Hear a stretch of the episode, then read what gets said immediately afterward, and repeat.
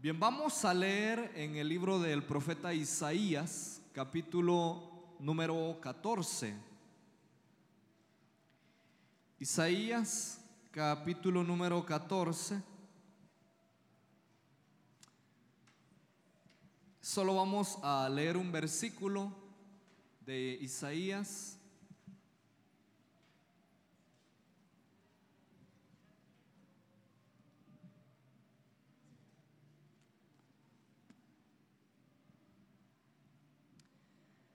Y si usted tiene al lado a alguien con quien compartir la lectura, yo le invito a que lo haga. Nos ponemos de pie para leerlo, jóvenes y señoritas. El pasaje solo es un versículo. Bien, dice Isaías capítulo 14, versículo 17. El que dejaba el mundo hecho un desierto, el que arrasaba sus ciudades y nunca dejaba libres a los presos. Lo leemos una vez más. El que dejaba el mundo hecho un desierto, el que arrasaba sus ciudades y nunca dejaba libre a los presos. Bien, tomamos nuestro asiento.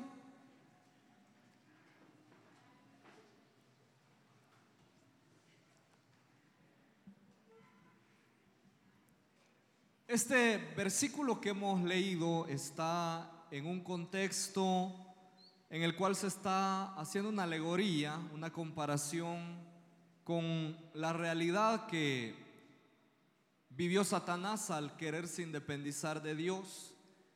Todos conocemos la manera como él fue despojado y se hacen ciertas alusiones en estos libros proféticos acerca de su realidad. Y en este versículo que hemos leído se está tocando específicamente una parte muy importante en el, en el hecho de el actuar de Satanás en cuanto al ser humano, cómo él interviene en la conducta del ser humano. Una de las maneras como Satanás está influenciando constantemente al ser humano es a través de poner ciertas trampas en el camino con la intención de poderle capturar para que el ser humano tenga una dependencia de él. Y en esa dependencia lo que él busca es poder destruir por completo a esa persona que ha capturado. Todos tenemos una necesidad de ser independientes. Partamos de ahí. A nadie nos gusta que nos obliguen a hacer cosas que nosotros no queremos. A todos nos gusta tomar nuestras propias decisiones. A todos nos gusta meditar en qué es lo que nos conviene hacer. Todos nos sentimos bien cuando tenemos la libertad, por ejemplo, de decidir qué estudiar, de decidir qué amigos podemos tener y qué amigos no podemos tener nos sentimos bien con el hecho de poder salir, de poder disfrutar de nuestras amistades. Ese sentido de libertad es un sentido que trae satisfacción. La independencia, como les digo, nos trae ese sentido de felicidad, de realización. Pero uno a veces no medita que el pecado trae una esclavitud disfrazada que a veces no se percibe y la persona piensa que es libre cuando realmente está esclavizado por un pecado.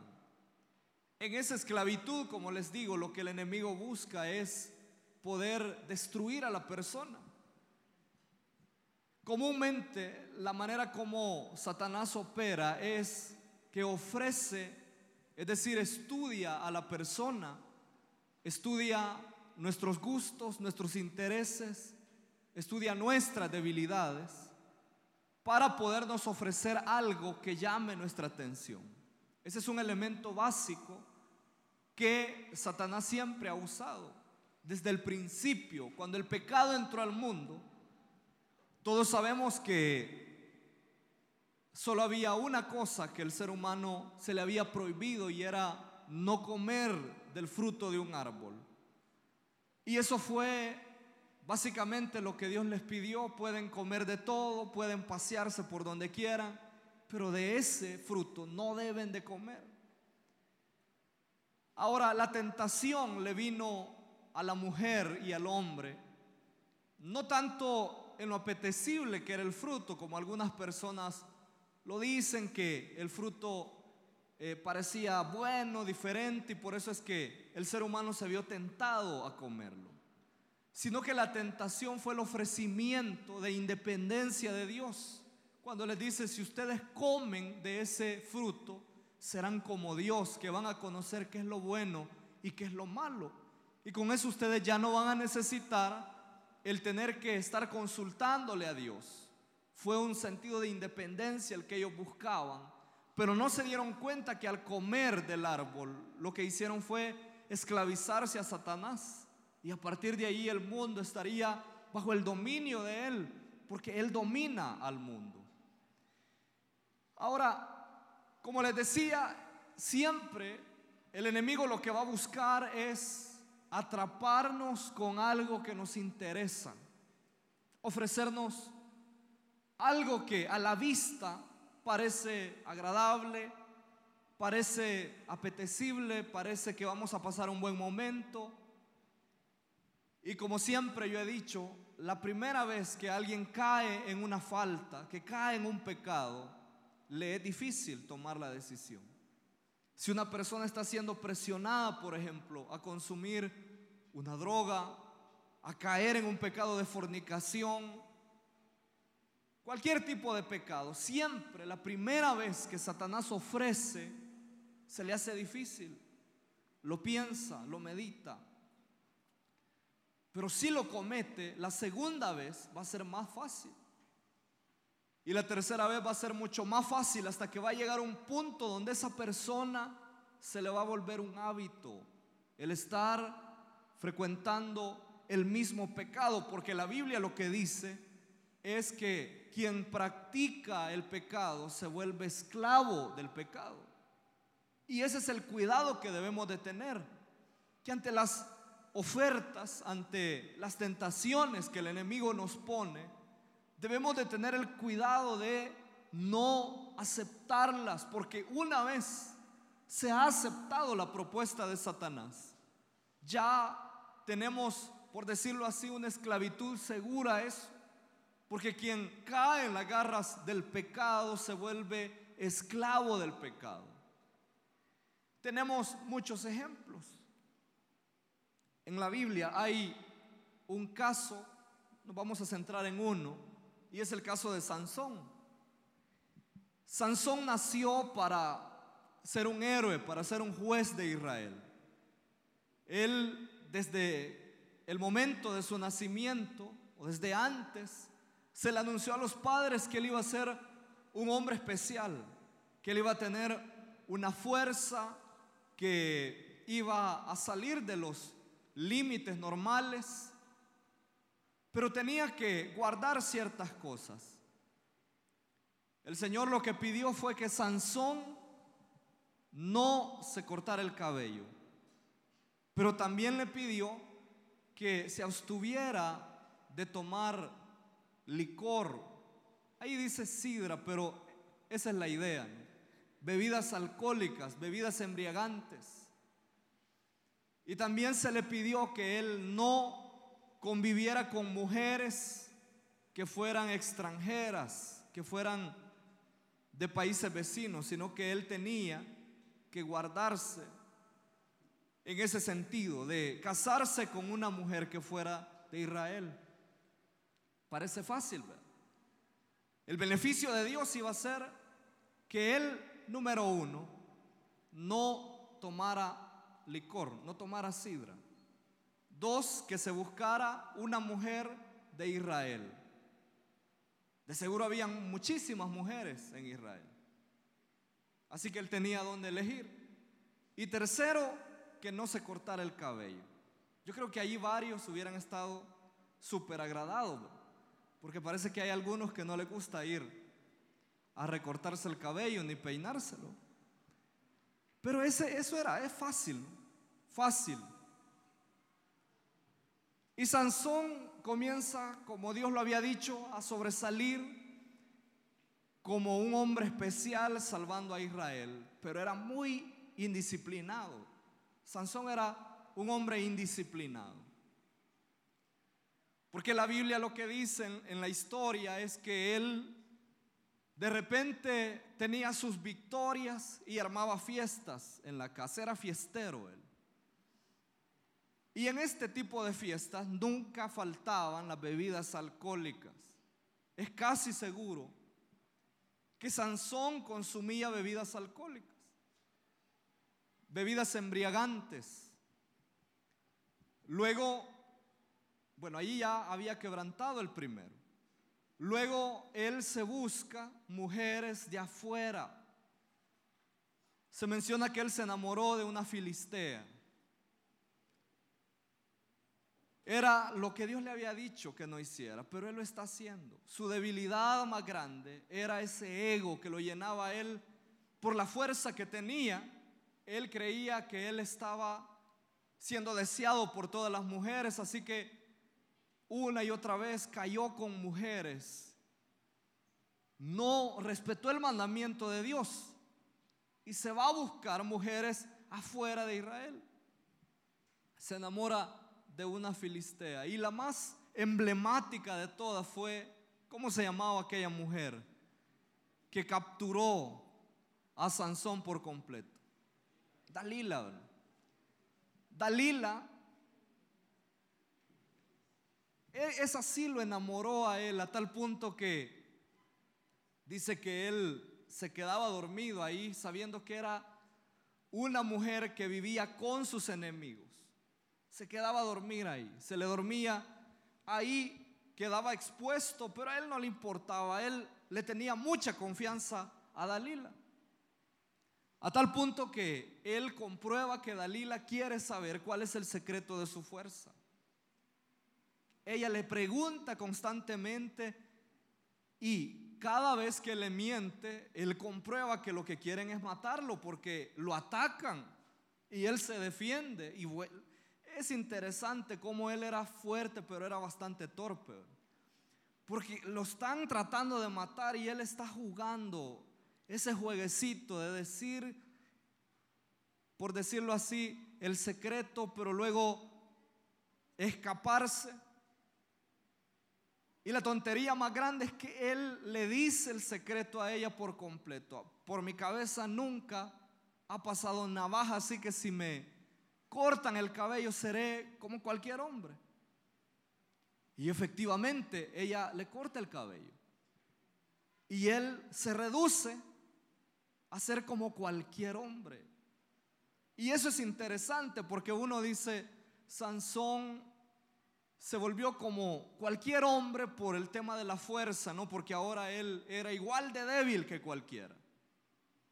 Pero esa frase es mucho más profunda todavía que el tema de la fuerza. Y es que Sansón ahora era uno más cuando él había nacido para ser diferente en Israel. Y eso es lo que a veces uno no medita. Porque el diablo lo que busca es reducirnos y hacernos como otro más del montón. Y por eso es que nos ofrecen muchas cosas. Quienes se guardan para Dios ven cosas grandes de parte de Dios.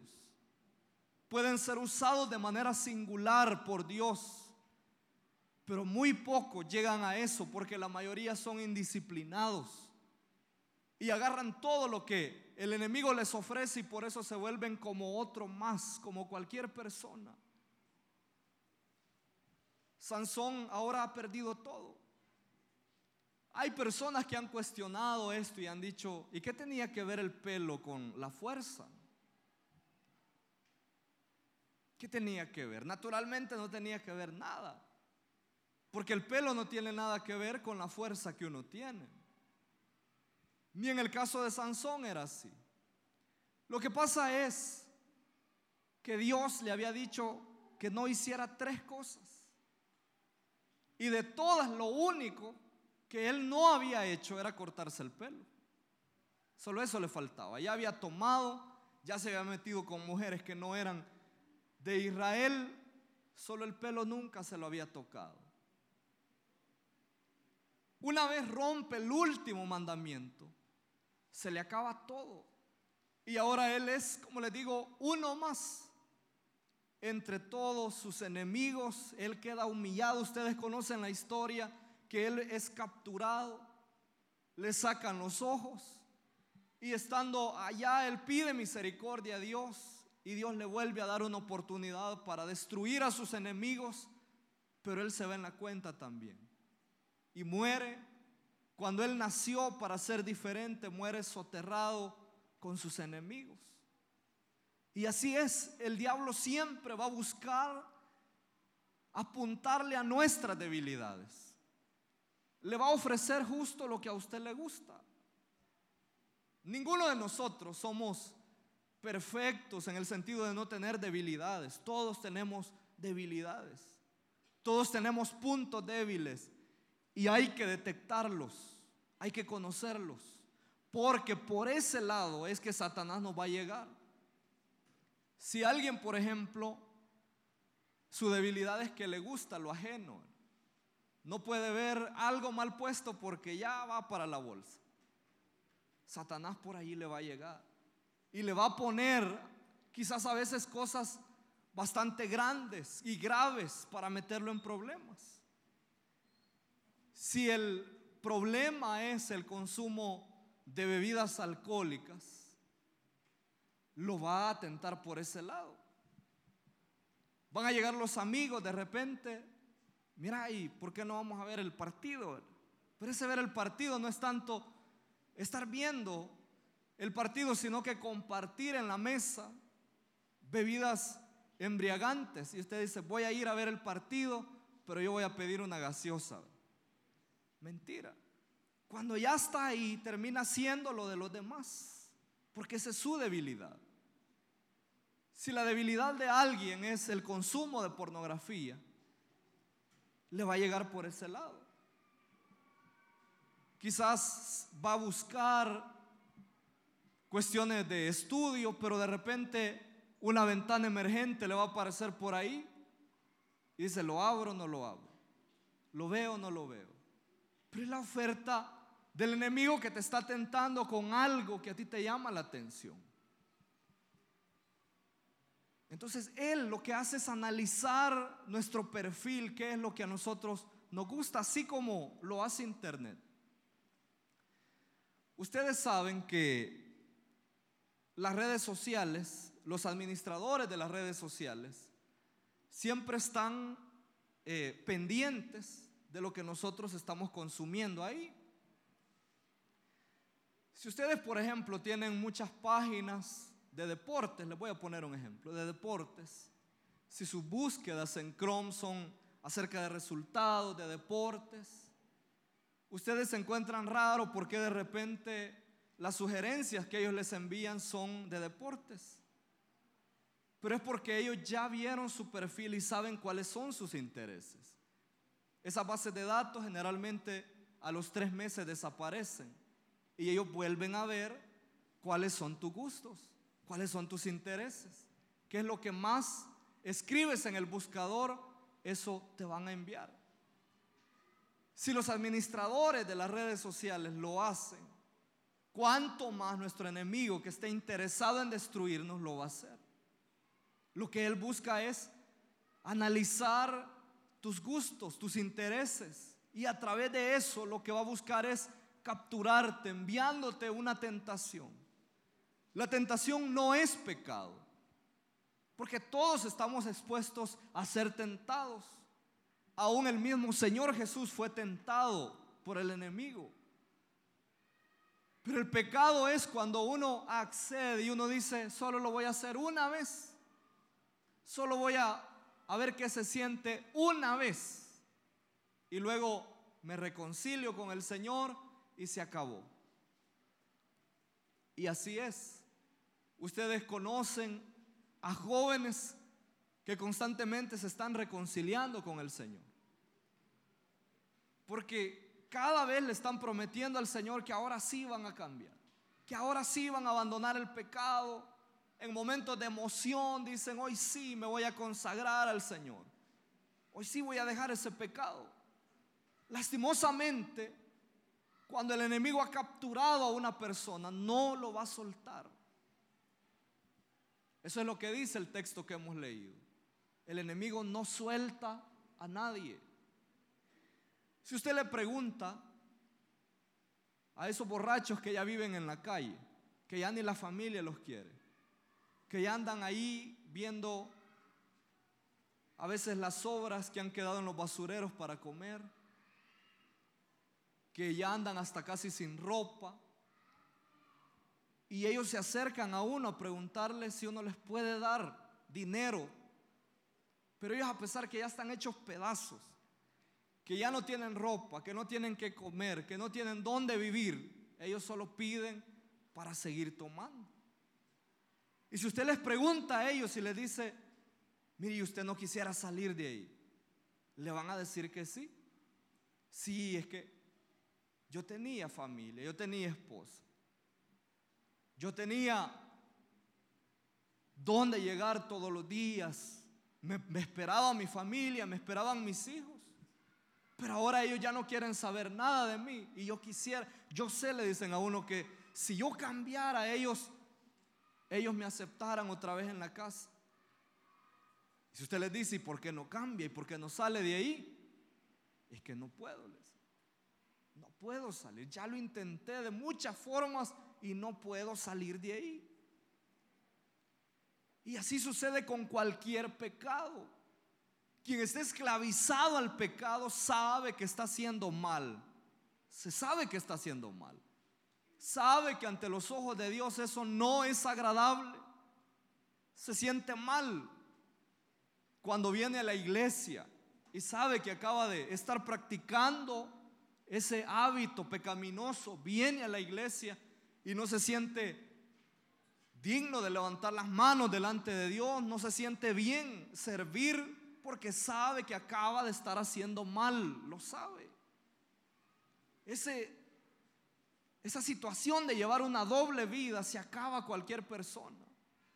Esa persona viene a la iglesia y escucha la palabra y se siente tocado y dice, es que Dios me está hablando. Dios quiere que yo cambie, voy a cambiar. Y hace un compromiso con Dios pero a veces dos o tres días después está en lo mismo, en su adicción, esclavizado a eso que está rompiendo su comunión con Dios.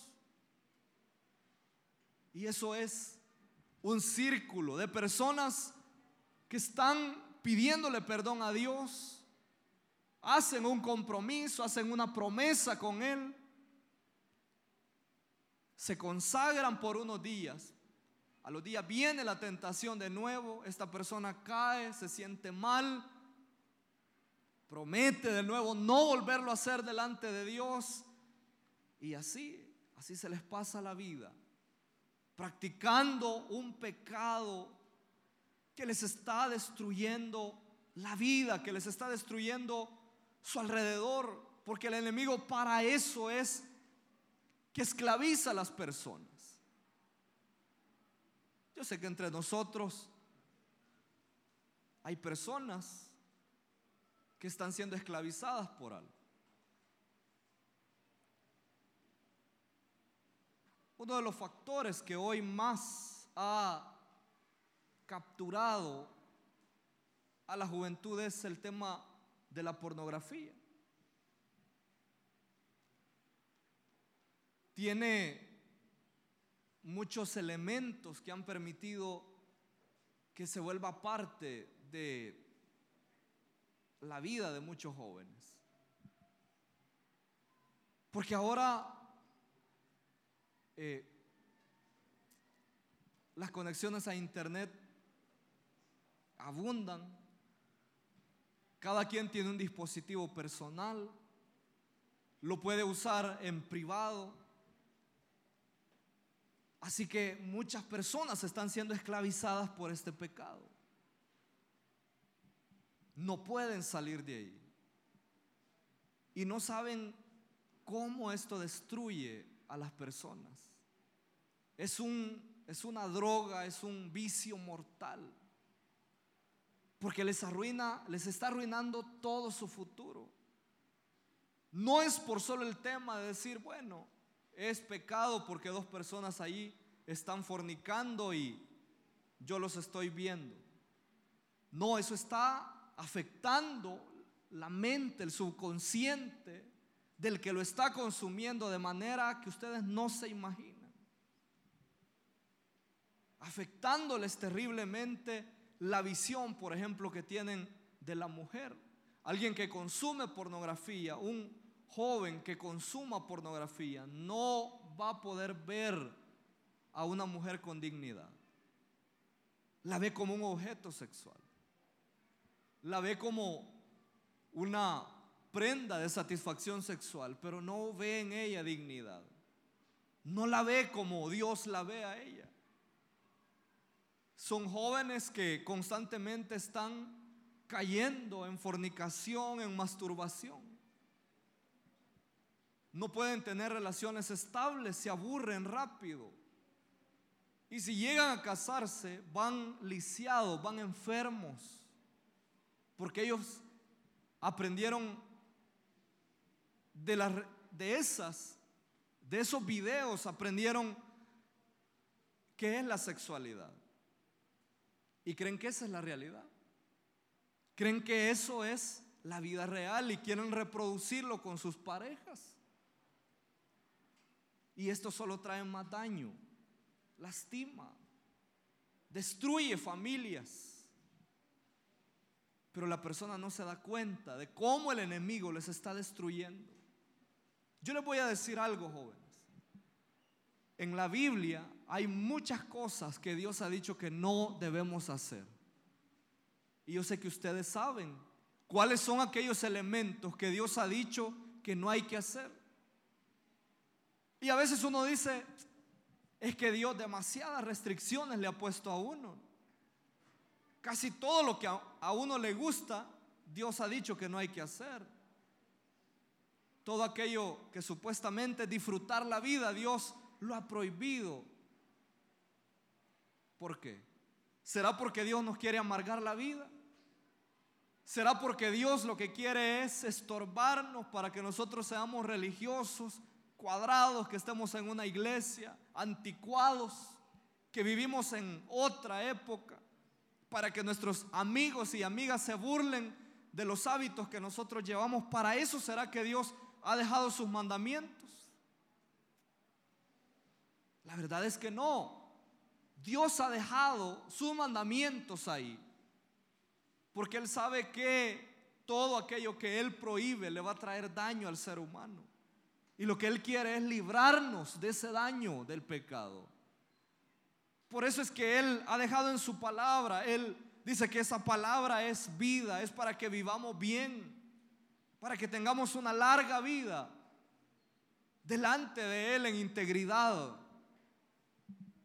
donde no tengamos nada de qué avergonzarnos, donde más adelante en la vida, cuando ya hayamos madurado quizás y veamos las cosas desde otra forma, podamos decir, me siento orgulloso de lo que yo he sido. Me siento orgulloso, orgullosa de cómo yo manejé mi vida. Es terrible cuando un niño o un joven le dice a su papá, usted no tiene nada que decirme si usted cometió más errores que yo. Y a veces tienen razón. Porque no llevaron una vida ordenada delante de Dios. Agarraron todo lo que el diablo les puso por delante. Pero eso es lo que Dios quiere.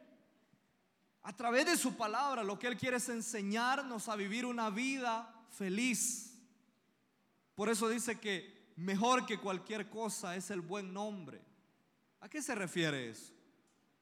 El buen nombre. Es decir, no tener nada de qué avergonzarme en lo que he podido, he tratado la manera de obedecer a Dios. Y Dios honra a aquellos que le honran.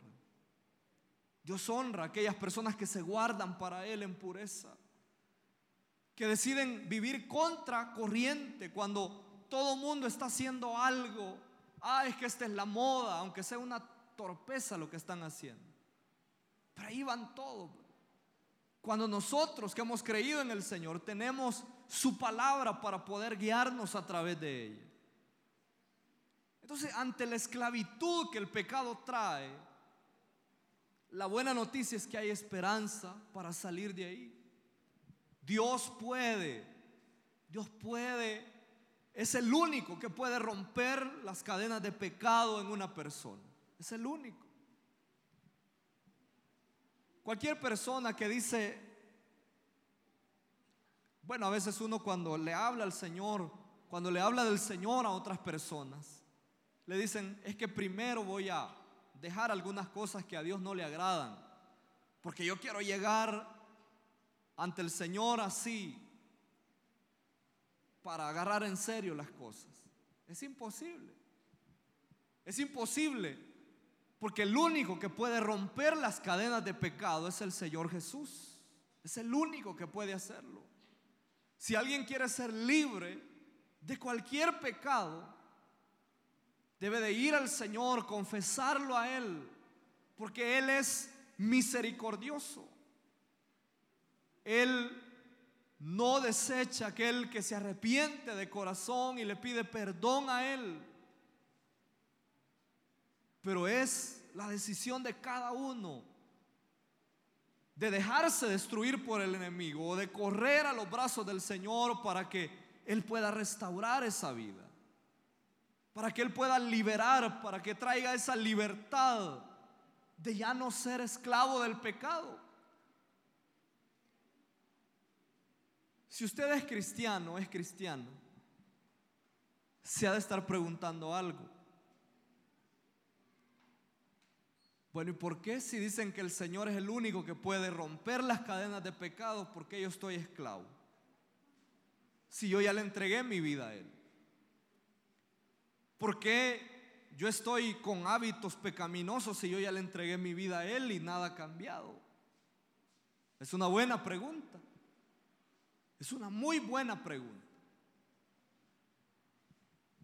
Lo que sucede es que hay cristianos que le entregan su vida al Señor, pero no crecen en comunión con Él.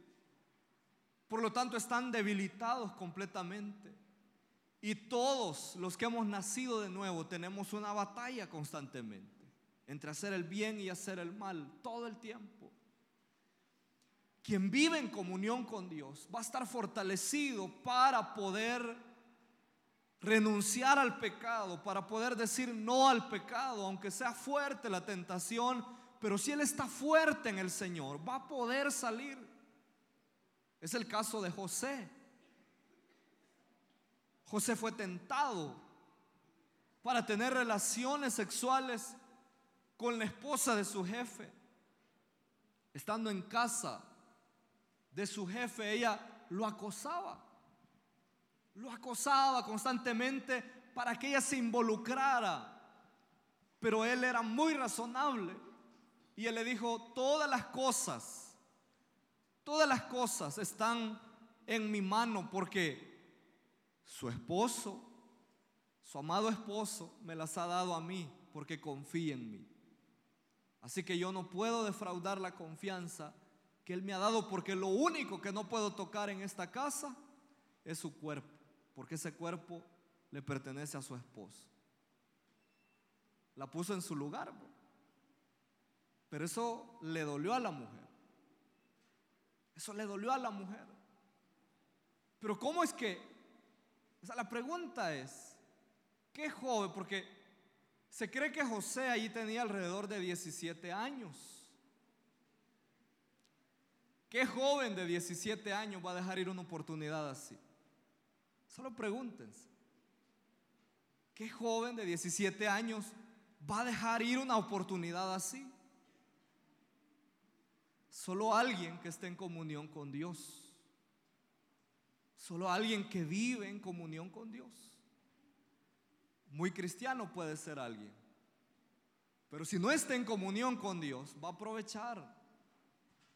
Y lo va a ver como la única oportunidad que tiene para realizarse. Y lo va a hacer. Entonces, por eso les digo que el venir al Señor lo que permite es habilitarnos para poder renunciar al pecado. Es darnos la fuerza para poder renunciar al pecado. El nuevo nacimiento lo que produce es esa naturaleza en nosotros que busca agradar a Dios. Quien no ha nacido de nuevo, ni se anda preguntando si eso es pecado o no. Simplemente lo hace porque sus instintos así se lo dicen. Pero quien ha nacido de nuevo va a vivir en una lucha. Y es su deber alimentarse del Señor para poder estar fuerte en el momento que la tentación llegue. Y poder renunciar al pecado porque eso es haber nacido de nuevo, tener esa habilidad de poder, porque eso es salvación también. Que hay personas que dicen, ah, la salvación es ir al cielo. No, no solo eso, salvación es, es ser salvo del pecado también. Es haber tenido ya esa facultad de parte de Dios para poder sobrellevar el pecado, para poder distanciarse del pecado a un Pablo que era, fue uno de los apóstoles más sobresalientes. Él constantemente habla de su lucha con el pecado. ¿Quién me librará de este cuerpo de muerte? Dice. Porque lo que yo quiero hacer es lo que termino no haciendo y aquello que no quiero hacer es lo que termino haciendo. Pero gracias al Señor que Él ha ganado la victoria por nosotros para hacernos más que vencedores en Él. Pero la pregunta es, aquellos que ya han nacido de nuevo, ¿cómo están en su comunión con Dios? ¿Cómo es tu relación con Dios? Porque de eso va a depender tu fortaleza para poder marcar la diferencia y alejarte del pecado. y a los que no conocen al Señor y están con nosotros, yo quiero preguntarles si has intentado más de alguna vez salir de ese pecado. Que sabes que te está destruyendo, que sabes que te está consumiendo la vida. ¿Cómo puedes salir de ahí? Permitiendo que el Señor haga una obra en tu vida. Nosotros como juventud uno de los valores fundamentales es la misericordia. Uno de los valores que tiene la juventud es la misericordia. Les digo esto porque yo crecí en la iglesia, no en esta. Yo crecí en la iglesia desde niño, desde unos cuatro años. Eh, comencé a ir a la iglesia y allí crecí. Pero en ese tiempo y todavía predomina en parte. Una, una idea de, de la iglesia, de una rectitud que se predicaba desde los púlpitos, que el pastor que estaba enfrente le daba la idea a uno que él nunca se equivocaba, que él era el perfecto, que él era como Jesús, que no tenía ningún error que no tenía ninguna cosa que se señalara y que él no tenía ningún error y que él nunca se equivocaba. Y a los pecadores les trataba, los maltrataba, les decía que eran unos hipócritas y que si estaban llegando hacia la iglesia en pecado, mejor que se fueran de una vez, que se declararan. Esos eran los mensajes hace unos años todavía. ¿Y qué es lo que pasaba? ¿Qué es lo que pasaba con aquella persona que estaba batallando con un pecado? Lo que hacía es mejor irse. Porque qué confianza le iba a tener al pastor que desde el púlpito casi le pegaba a la gente. ¿Qué confianza le podía tener de llegar a su oficina y decirle, pastor, fíjese que me robé 200 dólares de la caja de allí, de, de allí de la empresa? Lo que él pensaba es, este me va a ahorcar, y lo que va a decir, váyase, ¿verdad? Desde aquí ya, mejor ni me hable, ¿verdad? Yo que yo no me junto con pecadores. Pero Jesús no era así. Jesús abría la confianza de los pecadores de tal manera que los pecadores se acercaban a Él. Jesús comía con pecadores. Jesús comía con prostitutas. Porque Él quería mostrar su misericordia de manera que estas personas se pudieran sentir entendidas y poder ser restauradas a través del amor de Dios. Porque si a alguien que aquí está batallando con un pecado, lo que le decimos es váyase, ¿qué esperanza le estamos dando de que esa persona cambie? Ninguna. Si es como que usted llegue al hospital y llegue ya en las últimas y le diga el doctor, usted viene bien mal, mejor váyase. Váyase, váyase a morir allá afuera. No tiene sentido. Pero la iglesia sí ha actuado. La iglesia sí ha sido por muchos años vendiendo la idea que allí solo hay sanos, que allí solo hay personas perfectas y que allí no cabe un pecador. Pues la noticia es que el Señor vino precisamente a las personas que más hundidas en pecado están. Porque Él es la única respuesta para que esas personas puedan salir libres de esas cadenas de pecado. Por eso nosotros buscamos eso, generar confianza, no mostrar una idea de que aquí solo aceptamos gente perfecta, al contrario, lo que queremos es ayudar a aquellas personas que están batallando para que puedan salir adelante. Porque ese es un paso clave. Una vez se ha creído en el Señor para salir de un pecado, necesitas ayuda de los hermanos, de personas confiables que te puedan ayudar, a quien rendir cuentas, a quien pedirle auxilio en momentos de tentación se necesita de otros que han caminado más que nosotros. Pero una vez más repito, el único que puede ayudar al ser humano a salir de su pecado es el Señor Jesús. Es el único que puede traer libertad. Yo quisiera que en este momento hagamos una oración especial por todos aquellos que quizás están siendo agobiados por un pecado, que están teniendo desde hace ratos esa batalla, que están perdiendo esa batalla. Y que cada vez que vienen a la iglesia se sienten desastrosos, indignos. El Señor puede cambiar. Su gracia es mucho más grande.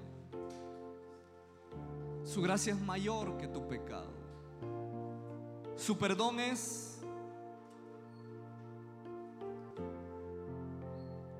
mucho más grande que cualquier falta. Lo que la Biblia dice es que el amor cubre multitud de pecados. Y no importa qué tan hondo una persona haya caído,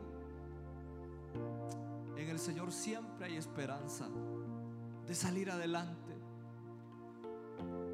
Personalmente conozco casos de personas que sobrepasaron los límites, límites que ustedes ni se imaginan. Pero encontraron una esperanza en Jesús. Encontraron una salida en Él. El Señor les perdonó. Les dio una nueva oportunidad. Les dio la fuerza para salir adelante. Y ahora son personas felices, perdonadas porque el Señor obró en ellos, pero ellos solos nunca hubieran podido salir de allí. Cerremos nuestros ojos. Esta tarde, Señor, queremos pedirte por todos aquellos jóvenes y señoritas que están siendo